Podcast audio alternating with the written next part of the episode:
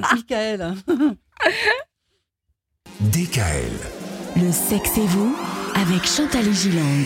Le sexe et vous. Et depuis la rentrée, on aborde la question de la sexualité de l'enfant. On le disait encore hier, euh, Chantal, c'est important hein, de laisser la, la sexualité se développer Oui. chez les enfants.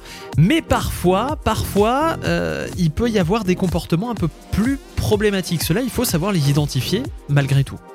Alors j'ai trouvé une définition pour les gens qui, qui- qui sont intéressés par ce sujet. Donc à quel moment peut-on parler de comportement sexuel à problème? Il s'agit de comportements impliquant des parties sexuelles du corps, initiés par des enfants de 12 ans et moins, Ouais. et qui sont, ces comportements, inappropriés d'un point de vue du, développe- du développement ou qui sont potentiellement néfastes pour l'enfant lui-même ou pour les autres, s'il le fait avec un partenaire, voyez Ah ouais. Hein en dessous de 12 ans. voilà, en dessous de 12 ans. Et attention, quand on dit le terme comportement sexuel problématique, ne désigne les comportements comme étant inacceptables, évidemment, et non pas l'enfant lui-même.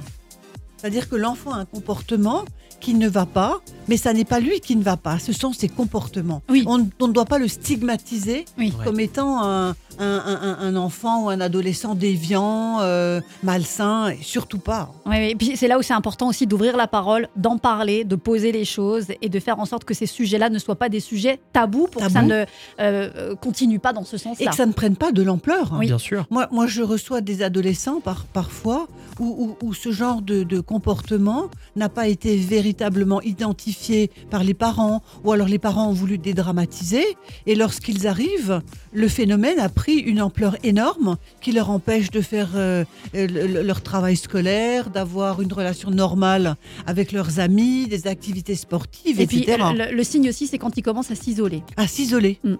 Hein Alors je vais vous donner quelques exemples. Euh, On en, est- on en a déjà parlé dans une autre émission.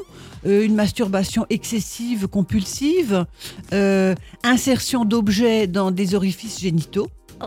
des langages à caractère sexuel inappropriés, voyez.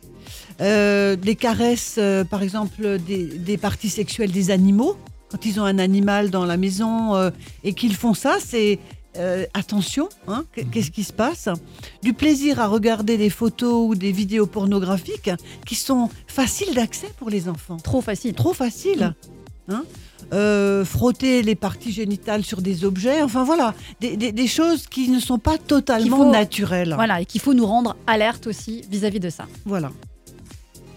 Hein, donc c'est c'est quelque chose euh, avec également parfois des menaces ou des manipulations vis-à-vis des, des autres euh, qui n'osent eux-mêmes peut-être rien dire et où on rentre dans une compli- complication forte. Bon, en tout cas, si vous observez ce genre de choses avant 12 ans, il faut faire quelque chose et il est encore temps surtout de faire quelque chose.